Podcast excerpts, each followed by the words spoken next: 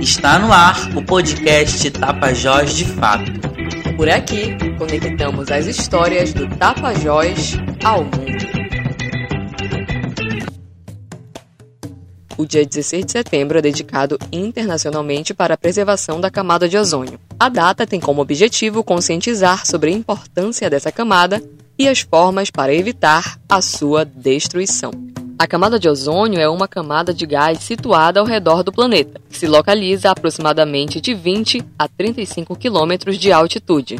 É essa a camada responsável por garantir que todos os seres vivos da Terra fiquem protegidos contra os efeitos nocivos dos raios ultravioletas emitidos pelo Sol. Sem ela, provavelmente, não existiria a vida. Neste episódio, o Tapajós de Fato traz uma abordagem sobre como as mudanças climáticas podem afetar a camada de ozônio e como isso também impacta na vida das pessoas e de seus territórios.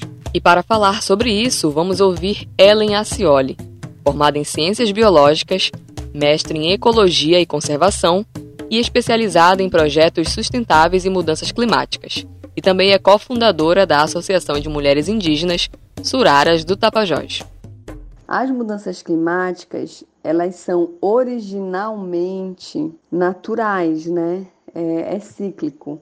Ao longo desses bilhões de anos da Terra, elas são, elas ocorrem. No entanto, o que acontece é que atualmente a gente tem falado das mudanças climáticas que são de origem humana, né, antrópica, então que é o homem que vem causando. E muitos cientistas eles abordam da seguinte forma, que as mudanças climáticas elas estão ocorrendo de forma mais impactante e que elas estão ocorrendo de forma mais intensa por causa do, das atividades que são executadas. E que atividades são essas? São atividades que emitem uma grande quantidade acima do normal que estava na atmosfera de gases de efeito estufa, do GE. E de onde vêm esses gases de efeito estufa? Esses gases de efeito estufa vêm da queima de combustíveis fósseis, né? Por exemplo, petróleo, então queima de carvão, automóveis, maquinários que precisam utilizar diesel, as atividades pecuárias, as atividades de desmatamento, a gente perde sumidouros de gases, né? Carbono. Então, essas grandes atividades são elas principalmente que emitem a grande quantidade de gás carbônicos, de gases de efeito estufa na atmosfera. E aí esses gases de efeito estufa na atmosfera, eles intensificam ondas de calor, eles intensificam o que a gente está chamando de mudanças climáticas, que tem várias formas como elas se manifestam dependendo da região. No entanto, esse é um efeito que ele é global. A mudança que está ocorrendo ela é global. E aí, como que a gente vê essa mudança global ocorrendo localmente? Como que afeta localmente? Por exemplo, a gente tem percebido que a, a frequência de eventos extremos, como cheias e secas extremas, elas estão encurtando. Antigamente, as pessoas falavam que ocorriam secas a, a cada 30 anos, a cada 10 anos, e agora a gente percebe que ocorre em um período muito menor de tempo, a cada três anos, a cada cinco anos. E as enchentes também, elas estão ocorrendo num período menor de tempo agora. Aqui na nossa região, a gente tem visto é, esse fenômeno de, de, de queimadas, de seca, de enchentes com muito mais frequência, né? A gente também tem percebido que o regime pluviométrico, o regime de chuva, ele está mudando. Então, o, além disso, o período seco ele está se estendendo, o volume de chuva tem alternado, né? Ele não está mais seguindo o mês, certo? Então tem a gente tem tido pancadas de chuvas em diferentes momentos e mais isso ainda assim que esteja muito visível, a gente não pode atribuir diretamente à mudança climática, porque a gente precisa de mais dados para comprovar que essa mudança no regime pluviométrico ele é, ela está diretamente relacionada. Mas existem sim inferências, a gente pode fazer inferência de que isso já é um impacto das mudanças climáticas que estão ocorrendo no nosso dia a dia. E aí, como que essa seca extrema, esse regime pluviométrico mudando, essa enchente extrema, eles nos afetam? Por exemplo, aqui na região do Tapajós, e eu acho que de uma forma geral no, no, no norte, as cidades elas não têm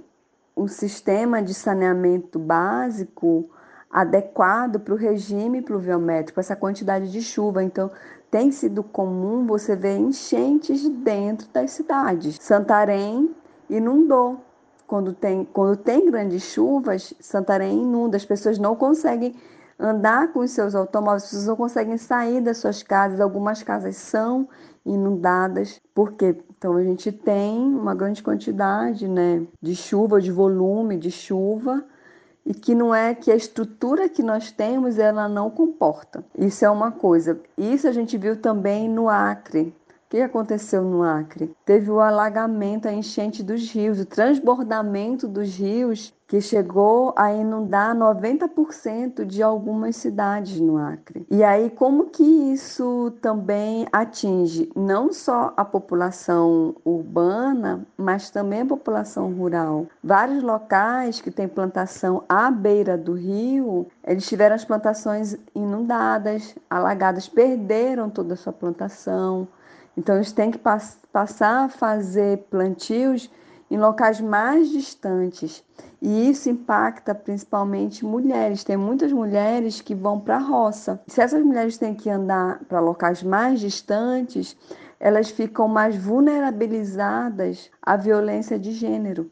Então, nesse exemplo relacionado à agricultura familiar, e que também a gente pode levar sim para essa agricultura de grande porte, né, do agronegócio, o que, que acontece? O regime pluviométrico ele vai influenciar no calendário agrícola. Por quê? Porque as plantações são feitas no momento certo para que ela vá receber essa chuva, né? E aí com essa toda essa mudança climática, você tem uma alteração no calendário, no calendário agrícola também, porque você não sabe quando vai chover, se a, se a chuva que vai cair vai ser o suficiente para irrigar a plantação. E uma outra coisa também que vale ser levada em consideração é que em muitas localidades e em muitos povos tradicionais e indígenas é a mulher que faz a plantação. Se essa mulher ela não pode mais plantar próxima ao rio, ela vai ter que caminhar mais distante para fazer a roça, para fazer o plantio e ela fica vulnerabilizada à violência de gênero. E uma, uma coisa super importante que vale a pena falar é o seguinte: as mudanças climáticas elas vão afetar a todos em algum momento. No entanto, os mais e os primeiros afetados são as pessoas mais vulnerabilizadas, como crianças, povos tradicionais, indígenas, mulheres, idosos, pessoas que vivem em regiões periféricas, nos centros urbanos. Então, esses são os primeiros e os mais afetados, mas a longo prazo, as mudanças climáticas vão ser tão ou mais danosas do que a pandemia. Como podemos ouvir, as mudanças climáticas afetam principalmente as agricultoras e agricultores familiares. E para falar sobre essa realidade, vamos ouvir Edilson Vieira Figueira, agricultor familiar e vice-presidente do Sindicato dos Trabalhadores e Trabalhadoras Rurais de Santarém, STTR. As mudanças climáticas lá acontecem na nossa, na nossa região devido aos grandes impactos da nossa floresta, a devastação da nossa floresta, a poluição dos nossos lagos, dos nossos rios.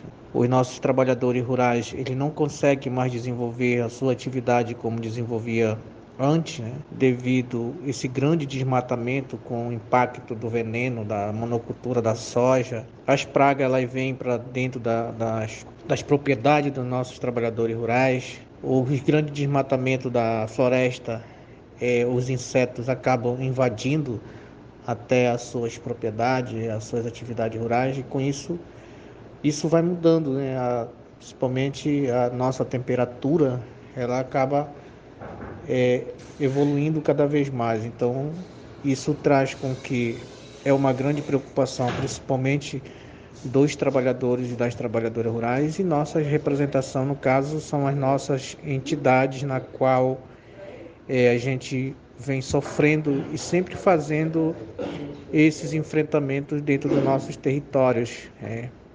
Então é preciso que a gente possa fazer esse enfrentamento devido toda essa mudança de clima, né? o verão em tempo não adequado, a chuva também em tempo não adequado, é, a, a produção que os trabalhadores hoje plantam não consegue mais germinar como era antes, né?